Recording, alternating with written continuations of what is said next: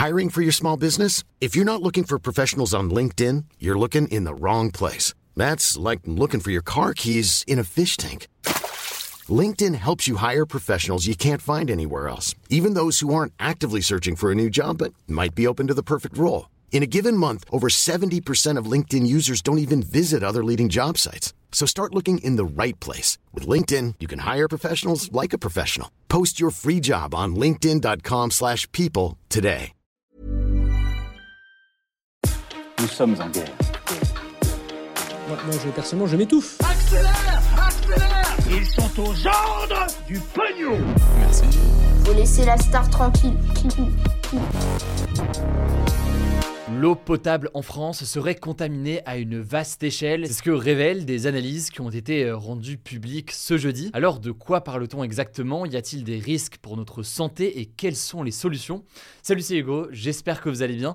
On est donc parti ensemble pour une nouvelle plongée dans l'actualité en une dizaine de minutes. En commençant donc par ce sujet-là et on passera ensuite aux actualités en bref. Alors cette information, elle a été mise en lumière par un rapport de l'Agence nationale de sécurité sanitaire de l'alimentation, de l'environnement et du travail. Alors c'est très très long dit comme ça, mais on appelle souvent cette agence simplement l'ANSES, et c'est un rapport qui a été relayé notamment par le journal Le Monde. Très concrètement, un tiers de l'eau distribuée en France, euh, à travers nos robinets par exemple, ne serait pas conforme à la réglementation, et plus précisément, on trouve en quantité assez importante aujourd'hui euh, dans l'eau du robinet et l'eau potable des résidus de chlorothalonil. Alors le chlorothalonil, c'est un pesticide qui est utilisé euh, depuis 1970 mais qui est interdit à l'échelle de l'Union européenne depuis 2019 et puis de façon effective en France depuis 2020. Cette substance, ce pesticide donc, était utilisé notamment par les agriculteurs et par certaines industries pour lutter contre le développement des champignons ou encore des moisissures. Et donc ce qu'on a là aujourd'hui euh, dans notre eau, c'est en fait des résidus de ce pesticide. Et ces résidus, ils ont un nom, on les appelle le métabolite R471811. Voilà pour le terme technique, si vraiment euh, ça vous intéresse. Alors concrètement, qu'est-ce que ça veut dire? Eh bien ça veut dire qu'une grande partie des Français reçoit de l'eau potable qui n'est pas conforme en fait aux critères réglementaires de qualité.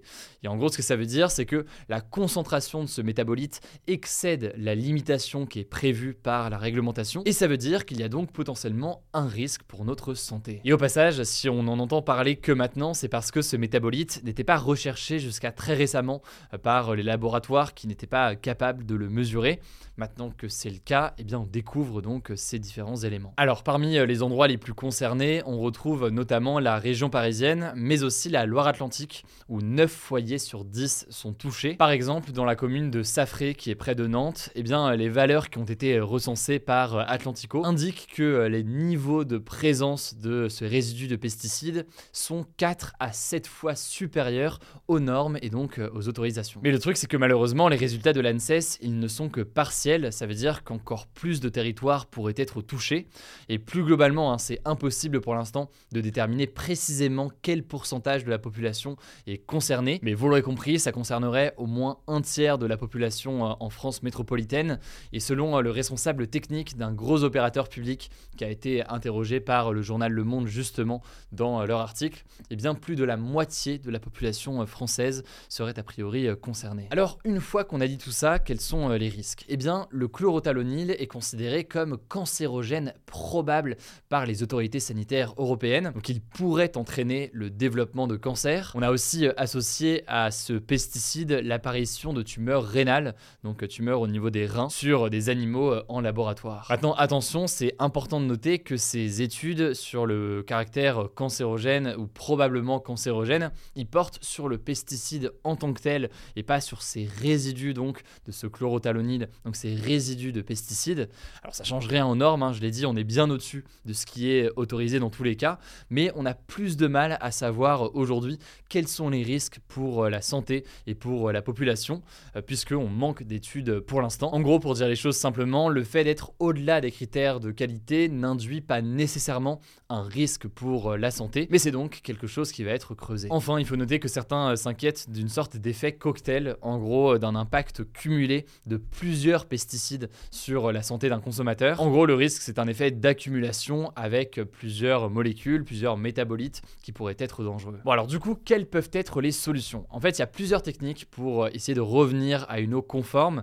Euh, je rentre pas dans les détails là-dessus aujourd'hui, mais on peut parler de charbon actif notamment et de techniques donc euh, très coûteuses qui pourraient atteindre d'ailleurs plusieurs milliards d'euros d'investissement, mais pour tenter eh bien, euh, de filtrer davantage l'eau et faire en sorte qu'elle soit davantage aux normes. Problème donc, c'est que c'est des techniques qui coûtent très cher et c'est possible que ça revienne donc et que ça impacte directement la population. Et puis par ailleurs, c'est des techniques qui sont très énergivores, donc qui nécessitent hein, beaucoup d'énergie. Maintenant, et c'est quand même important de le préciser, les spécialistes précisent que ce n'est pas parce qu'on est au-delà des normes de qualité qu'il y a nécessairement un risque de santé pour la population française. D'ailleurs, pour le moment, il n'y a pas eu d'appel à ne pas boire d'eau du robinet ou quoi que ce soit. Il n'y a pas forcément un risque pour la santé avec ces résidus.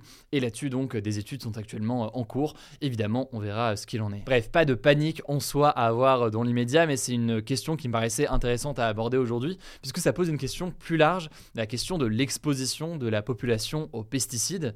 Des pesticides donc qui, euh, vous l'aurez compris, hein, malgré leur interdiction, peuvent être présents ensuite au long terme.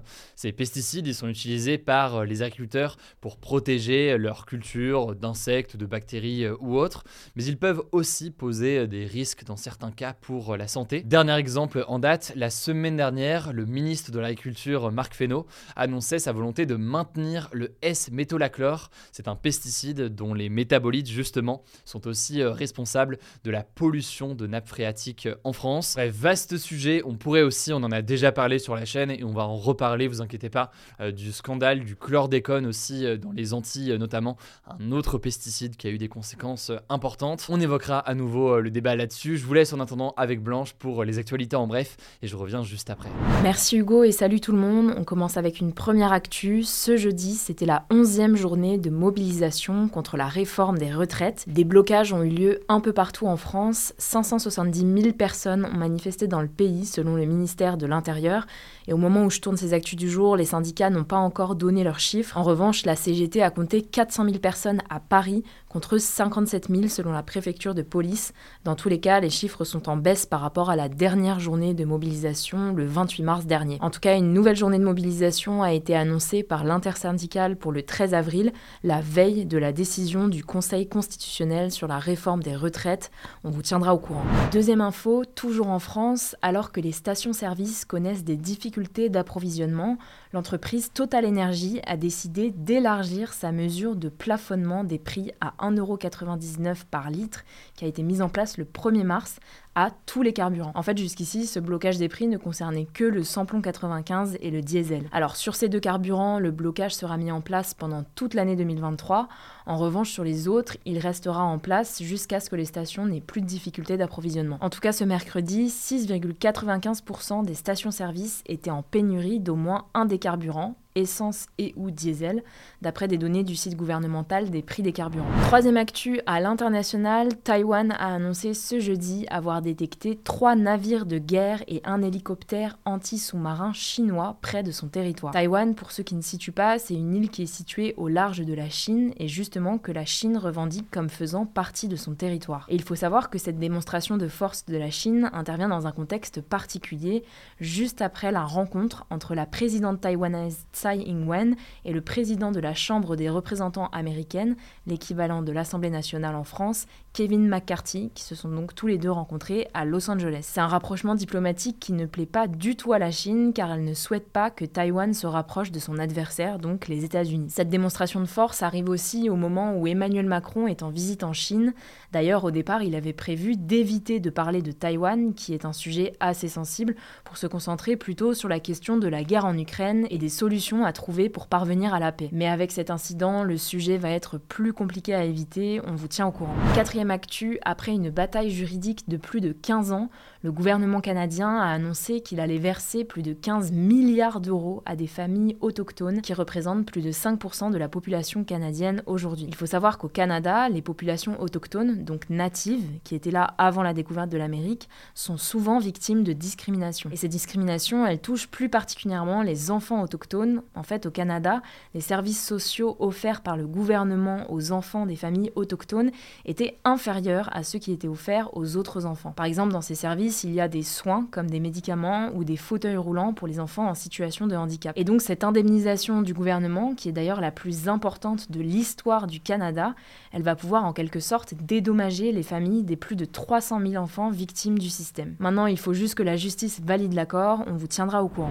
Cinquième info, et ça concerne les Jeux olympiques de Paris en 2024 le comité de veille et d'anticipation des risques sanitaires, qui est la principale autorité sanitaire française, a alerté sur le risque d'augmentation des cas de virus comme la dengue, le Zika ou le chikungunya transmis par les moustiques. Selon l'avis du comité, en fait, l'organisation des Jeux olympiques et d'autres grands événements sportifs internationaux attire des populations venant du monde entier et donc renforce les risques d'apparition de foyers de ces virus. Le problème, c'est qu'une augmentation trop importante des cas de ces maladies pourrait créer un vrai problème de santé publique en France et pourrait faire concrètement déborder les hôpitaux si rien n'est fait pour anticiper ce risque et s'adapter. Le comité recommande donc que des campagnes de prévention soient mises en place et que le système de surveillance, de détection et de gestion des cas soit perfectionné. Sixième actu, la France compte aujourd'hui plus de 30 000 centenaires selon l'INSEE, qui est un nombre record. C'est la première fois que le nombre de personnes âgées de plus de 100 ans atteint ce niveau et c'est aussi un record à l'échelle européenne. La France est le pays de l'Union européenne qui compte le plus de centenaires. À noter aussi que ce nombre est 30 fois plus important qu'en 1950 où il n'était que 200.